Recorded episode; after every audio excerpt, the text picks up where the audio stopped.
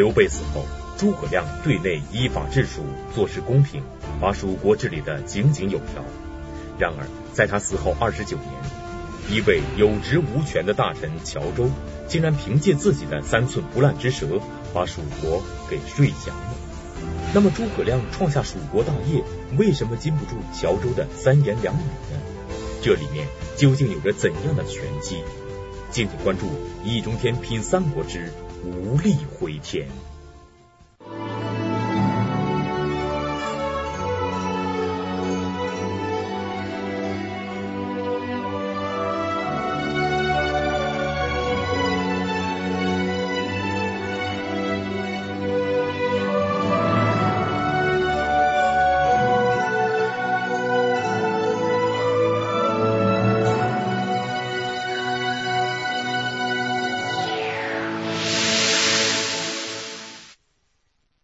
公元二百六十三年，在曹魏军出兵两个月之后，原本经营不错的蜀汉政权被刘禅拱手送给了魏国，成为魏蜀吴三国当中最先灭亡的。这让许多历史学家感到困惑。刘禅君臣的不战而降，是蜀汉史上最后一个不解之谜。回溯蜀汉政权危机存亡之秋，大敌当前。没有人能够提出退敌良策，朝臣们是投降声一片。然而，蜀汉一把手刘禅第一个反应是不想投降，想逃到南方去避避风头。就在刘禅犹犹豫豫的过程中，有职无权的光禄大夫乔州在朝廷上侃侃而谈，竟然把刘禅说得心服口服，最后不战而降了。那么乔州为什么要极力主张投降曹魏呢？乔州究竟是怎样的一个人？刘禅又为什么要听他的呢？在蜀汉迅速灭亡的背后，究竟有着怎样的深层政治背景？厦门大学易中天教授做客百家讲坛，为您精彩品三国之无力回天。事实上。曹魏政权一直是把灭孙吴放在第一位的，后来才调整政策来先灭蜀汉，而且从出兵到蜀汉灭亡，一共只有两个月的时间，迅速灭亡。这是为什么呢？历史上的解释呢，一般是四个原因：刘禅昏庸，黄皓弄权，陈芝乱政，乔州误国。刘禅就是后主了，不说他，大家都知道。黄皓呢，是他身边的一个宦官。陈芝是让黄皓得逞的一个人。那么这些事情呢，今天没有时间讲，请大家去看我的《品三国下》。我今天就讲第四个原因：乔州故国。我们先把事情的情况交代一下。当时司马昭命邓艾和钟会。各率一支军队南下灭蜀。八月份从洛阳出发，十月份，邓艾的军队就已经打到了成都的跟前。打到哪儿呢？打到现在四川的那广汉，就到成都门口了。消息传来，蜀汉朝廷一片混乱，因为此前呢、刘禅身边那个宦官呢坏了事。一年前，姜维就已经发现曹魏有灭蜀汉的可能。姜维是给这个刘禅上了书的，希望刘禅命令张毅和廖化。赶紧在路上设防。这封信送来以后的这个就落到黄浩手上。这黄浩的这个信鬼神的，黄浩呢就去问巫婆，也可能是巫公啊，没没，反正是问这些巫师啊，说你看这个事情可能不可能呢？这巫师或者巫公或者巫婆说，哎呀，不不可能，不会打来的。那黄浩就跟刘禅说，不会打来的，这个事儿我们就扣下吧，就扣下了。但是没想到人家真打过来了，而且活两个月就过来了，一片恐慌。老百姓呢都跑到山里面去了，躲起来了。刘禅召开御前会议，说大家看看怎么办呢？两派意见，两派意见都主张跑，但是一派说跑吴国去，一派说呢跑南中去。啊，吵个没完，刘禅也没主张。这个时候有一位光禄大夫，这个光禄大夫呢是个荣誉职务，没有权力的，啊，相当于什么国务院参事室的参事啊之类的这样的，叫做乔州。乔州就出来说话了，乔州说跑到吴国是不可以的。为什么呢？道理很简单，自古以来，无继他国为天子者也。就自从咱们有了皇帝，有没有跑到别人国家去当皇帝的？没有吧？一个皇帝跑到了国别人的国家，只只能称臣。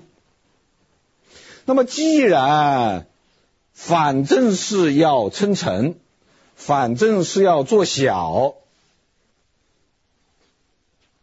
那为什么不挑个大国家呢？也就是说，你既然称臣，与其向孙吴称臣，不如向曹魏称臣嘛，你反正是称臣嘛。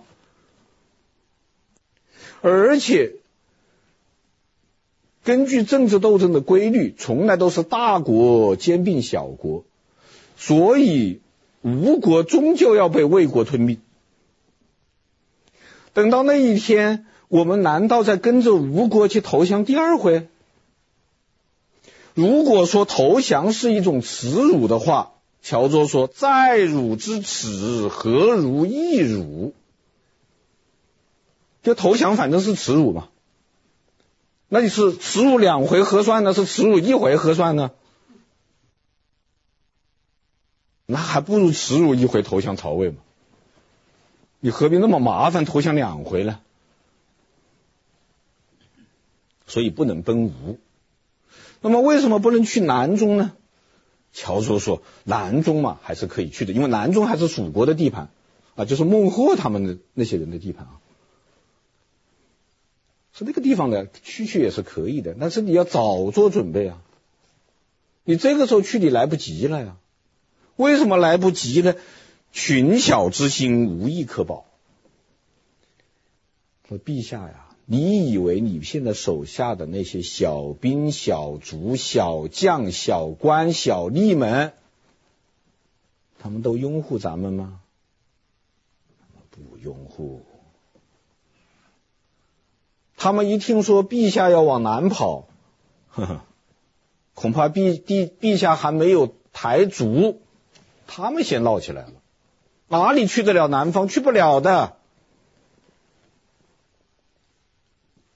结论很简单，投降曹魏。乔州这个投降理论一发表呢，朝廷上面一片安静，谁都不说话，只有个别人出来怯生生的问了一句：“说乔大夫啊，不行吧？”邓艾都到广汉了呀，他会接受我们的投降吗？恐不受降，如之何？嗯，人家不不让我们投降怎么办？乔说不会，怎么会不接受我们投降呢？东吴还没有灭亡吗？曹魏要拿我们做个榜样嘛。所以他肯定接受我们的投降，不但接受我们的投降，还要客客气气的对待我们，还要给我们陛下封一块土地，封个爵位。如果他们居然不这样做，诸位放心，我乔州亲自到洛阳据理力争。凭什么亏待我们这些投降派？这乔州把这个话讲完了以后，大家都不说都都不说话了。这刘禅还犹豫，刘禅总觉得这个投降也不是个事儿啊，我还是跑南边去吧。乔州又跟他说：“不行啊，南边是些什么人？是蛮夷吗？是少数民族了，本来就不服我们，那是丞相发兵压下来的。”哎。原来他跟他们跟我们就没有什么关系。那丞相一去了以后，他跟我们有关系了，每年都要进贡啊、交税呀、他本来就不高兴。啊，你现在跑到那儿去以后，嗯，我们这么多人要生活，不是又要加重收税了吗？你不多收税，你怎么过日子啊？你再一加重收税，他们不反了吗？去不得的。啊，刘禅就投降了。所以可以说，蜀汉之王就是乔州说王的，刘禅投降就是乔州说降的。陈寿就说：“刘氏无虞，一邦蒙奈，周之谋也。”这话是正面在说，说刘禅一家平安无事。蜀汉百姓免遭战祸，这都是乔州的深谋远虑啊！谋划的好啊，和平呐、那么这个事情就很麻烦了。那后世很多历史学家都是痛骂乔州的，卖国贼。这蜀汉就被你卖了，想我们昭烈皇帝啊。想我们诸葛丞相千辛万苦打下了这么个江山，你不烂三寸之舌就把他说没了。有很多人提起乔州是气都不打一处来，小人、贼人，这当然有道理，是吧？这种义愤是可以理解的。在国家命悬一线的时候。作为有职无权的大臣乔州，没有退敌良策也就不说了，他竟然在朝廷上大谈起投降曹魏的好处，散布投降礼，引导蜀汉朝臣走上了一条不归路。可以说，蜀汉的投降，乔州是很有责任的。因此，历史上骂乔州是误国和卑鄙小人的不绝于耳。那么，乔州究竟是怎样一个人呢？他是小人吗？乔州是个什么人呢？通儒。什么叫通儒啊？就是学问非常大的，把书都读通了的一个大儒。那他学问非常之好。那当然，马上就会有人来反驳说，学问好不等于人品好，对不对？是吧？那这个现在那学问很大、人品很差的人，咱也见多了。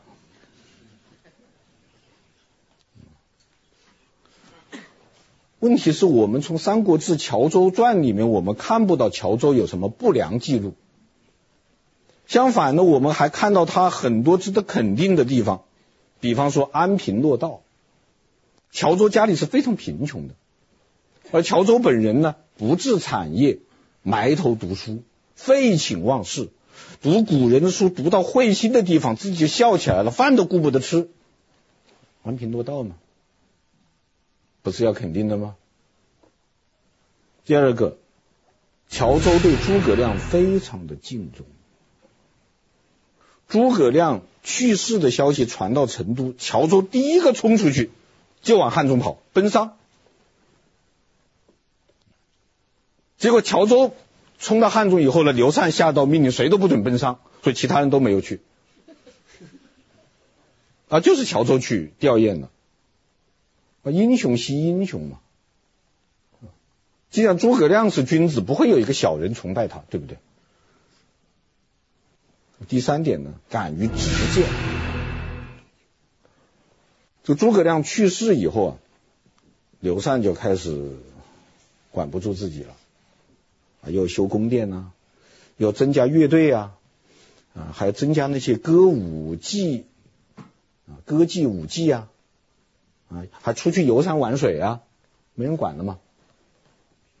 是乔州尚书直谏，说陛下不能这样啊，这难道是小人吗？所以。乔州不是小人，至少没有任何证据证明他是小人。因为我们一般的思维就是个卖国贼肯定是小人，君子怎么会卖国呢？通过易中天先生的分析可以看出，乔州并不是一个小人，而是一个大儒。那么，乔州作为一个以修身、齐家、治国、平天下为己任的儒家学者，为什么在大敌当前不想想退敌之策，而是要带头散布投降理论呢？乔州心里究竟是怎么想的呢？一个不是小人的人而出卖蜀汉，什么道理？请大家想想什么道理？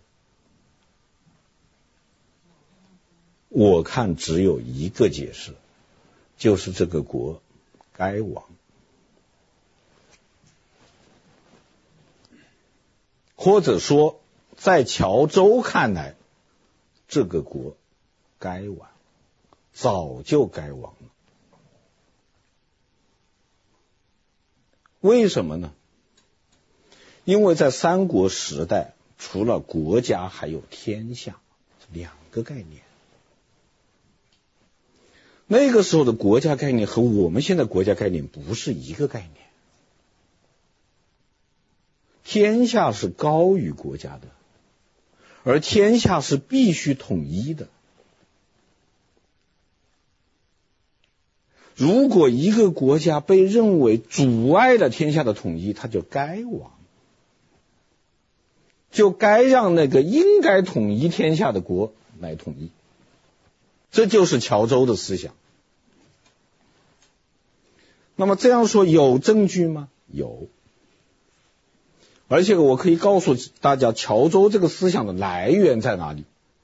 他从哪里来的呢？从杜琼那里来的。杜琼是什么人呢？杜琼也是益州的大学问家。有一次，乔州去问杜琼。说现在大家都说代汉者当图高，什么意思？我先跟大家解释一下什么叫当图高。当涂高呢，就是正当大陆上很高大，正当大陆很高大的是一定要取代大汉的啊，这是当时一句政治民谣，传了很久很久了。袁术还利用过，还没有利用成。乔州就去问这个当涂高是谁呀？杜琼说：“这是魏嘛？”乔州还是不能说怎么是魏呢？杜琼说：“你看这书没读好，魏就是阙呀。阙是什么呢？阙就是皇宫门口的两个高大建筑物。那古代的皇宫门口正当着大路啊，有两个高大的这个建筑物，它的名字叫做阙，又叫做魏阙，又叫做相魏。”那你想想看，这个东西不正是正当大陆又很高大吗？就是魏啊。乔州看着杜琼，杜琼说：“你还不明白？”乔州说：“学生真的还是不明白。”啊，杜琼说：“那我再告诉你，你说咱们汉代以前，自古以来这个官府官员有叫做朝的吗？”说：“那没有。”那么我们汉代以来，我们的政官府和官员都叫什么了呢？说那都叫朝了。这个地方我也稍微解释一下，就是汉代的政治制度呢，皇帝住的地方呢叫做宫，宰相住的地方呢叫做府，就是皇宫相府。宫下面有很多办事机构，叫什么？叫上。比方说尚书啊，就是宫廷的上之一。那么宰相相府下面有很多办事机构，就像我们的部门，什么部啊、委啊、办啊这些东西，叫什么呢？叫曹。这个曹的长官叫什么？叫曹院。下面的一般的官员叫什么呢？叫属曹。这个这些办事机构、部委办下面那些勤务兵叫什么呢？叫侍曹。杜琼说：“你看还不清楚吗？”，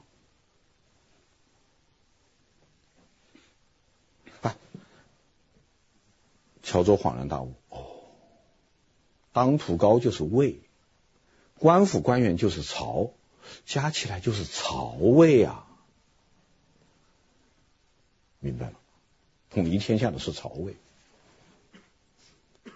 从此以后，乔州也散布这些言论，而且呢，向前发挥了一步，他到处跟人讲，他请大家想一想看，咱们先帝的名字是什么？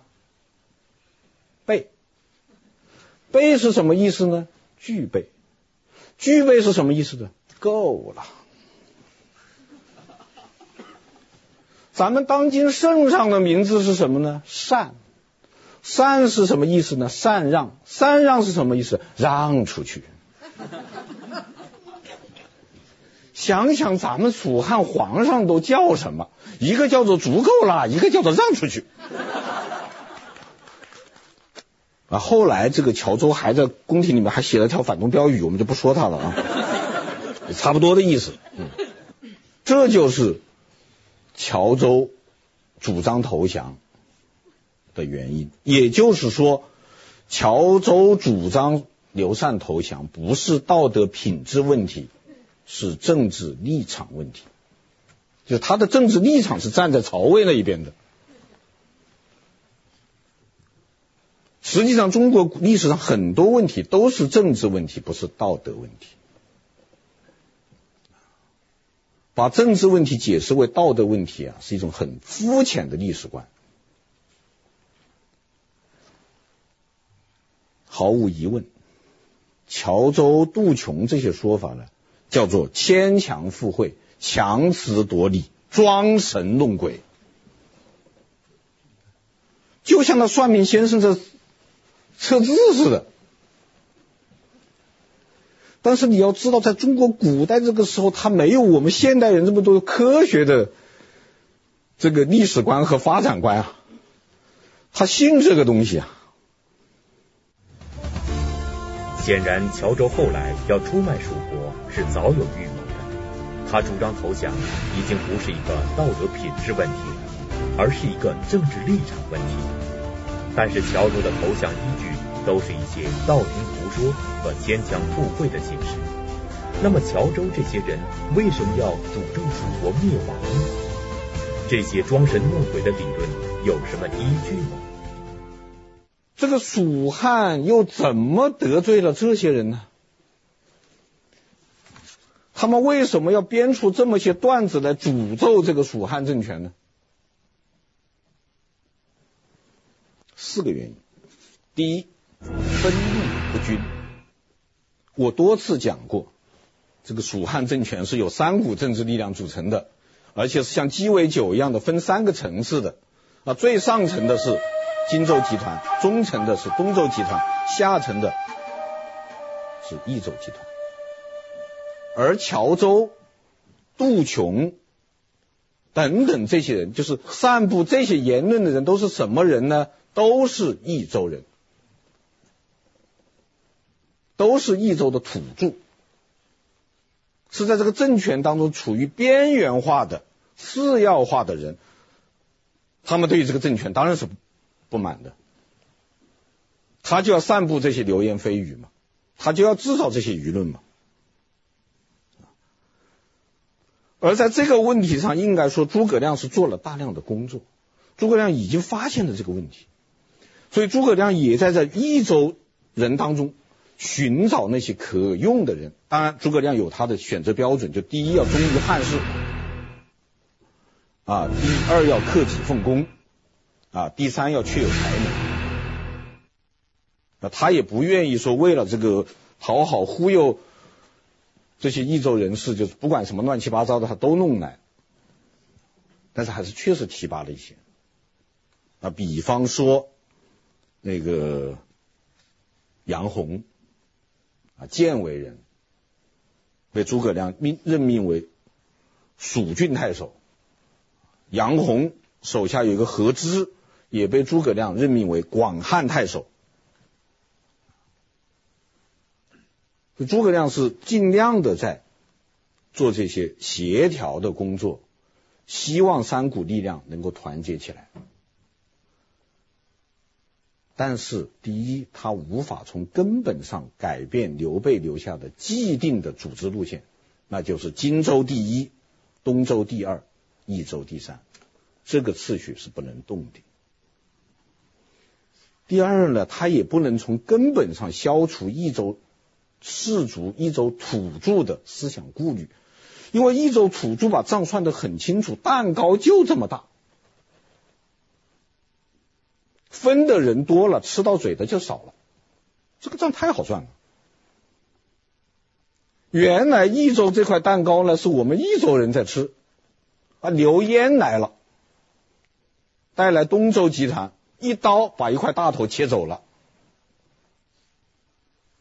那我们不满，希望再有人来帮忙。哎，刘备来了，刘备来了，没给我们帮忙，他又切了一大块。这蛋糕越切越少了。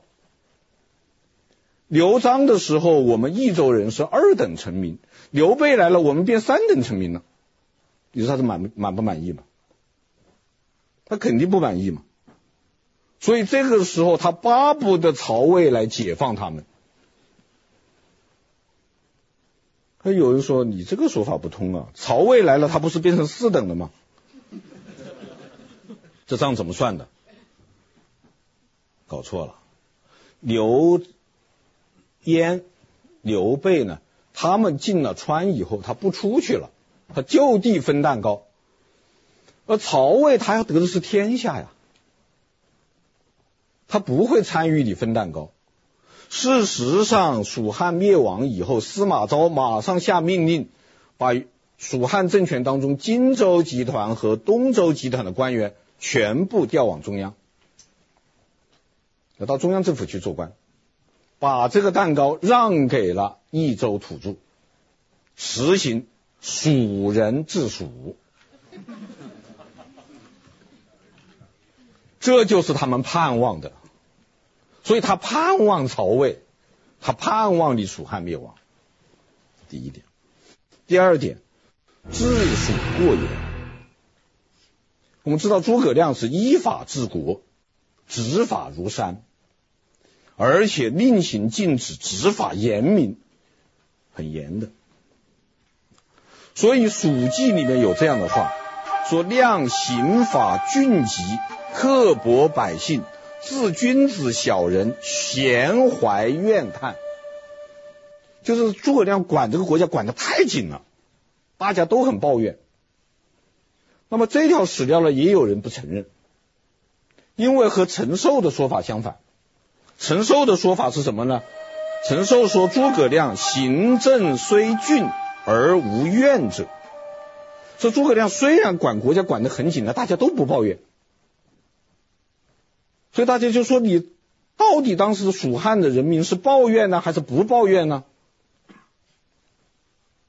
我说是又抱怨又不抱怨，两条史料都成立。为什么呢？陈寿他后面还有一句话，很多人看不见。陈寿是怎么说的呢？以其用心平而劝诫民也。什么意思呢？就说诸葛亮执法虽然非常的严峻，还是承认严峻吗？但是大家为什么都不抱怨呢？公平。就是说他严起来是对所有的人都严，对自己也严。对自己的人也严，大家没有怨言，公平吗？但是大家还是说，你能不能管松一点儿？他还是要抱怨。所以是不抱怨不公平，但抱怨太严峻。第三个原因，战事太多。所以乔州就曾经写过一篇文章，叫做《仇国论》。仇国论提出一个什么观点呢？说我们朝廷一定要审时度势，我们要掂量掂量我们能干什么，我们能不能一统天下？乔州说，现在的天下不是秦末的那个情况。而是六国的那个情况，是战国时期，所以我们呢，只可以学着做做周文王，咱做不了汉高祖。他的意思其实就是，你要想靠你的武装力量，靠你发动的战争去一统天下，你是不可能的。就是乔州说，你如果一意孤行，穷兵黩武。其结果必定是土崩瓦解，神仙都救你不得。乔州这篇文章是公开向诸葛亮留下的，由姜维在执行着的这条路线叫板，啊，公开发表反动言论，但是没有受任何处分，后来还升官了，说明什么？说明这种看法有市场，甚至可能当局当中某些人也觉得心里头是有数的。第四点，人民甚苦。《三国志·乔州传》在《仇国论》之前有这样一句话，叫做“军旅庶出，百姓凋瘁”。这是由于蜀国不停的出兵，所以人民的生活很苦。我们知道打仗是要用钱的，兵马未动，粮草先行。你没有足够的粮饷，这个仗是打不成的。那么，请问这笔战争费用从哪里出？从天上掉下来吗？从地里冒出来吗？联合国资助吗？没有地方来，你只能盘剥百姓，你只能加重税收，你只能税外收费，没有别的办法。刘禅投降的时候啊。是交了户口的，就古代投降一个国家投降了，必须把户口统计表都交出去，就把是表示我土地人民都交给你了，投降了嘛。那统计数字是什么样的呢？当时蜀汉人民共有二十八万户，九十四万人，十万连两千军队，四万官吏。这个数字意味着什么呢？意味着蜀汉的人民九个人要养活一个士兵。我说的这九个人是男女老少都在内的啊，包括小孩子。七户要供养一个官吏，负担太重了，根本就不堪重负。当然。这里要说明的是，诸葛亮在世的时候，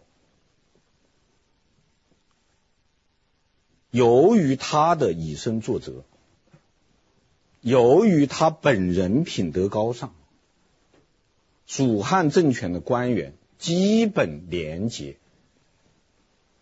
没有贪污腐败，或者少有贪污腐败。但是老百姓的想法，恐怕和他们想的不一样。老百姓关心的不是你诸葛亮一餐是八菜一汤呢，还是四菜一汤，这个他不管。他关心的是他能不能吃四菜一汤，或者说他至少要能够吃饱肚子。如果你让他吃饱不饱肚子，哪怕你自己艰苦朴素，他也他也还是有意见。这一点邻国的人已经看出来了。吴国有一个人叫做薛许，曾经出使蜀国，回来以后呢，向孙休报报告。孙休说：“你看看蜀国怎么样啊？”薛许说：“我看蜀国恐怕差不多了。为什么呢？入其朝不闻正言，我到他们朝廷里面听不到什么。”正义的声音，经其野，民皆菜色。我从他们的田野里面走过，所有的老百姓都是面黄肌瘦，营养不良。这个国家肯定要亡。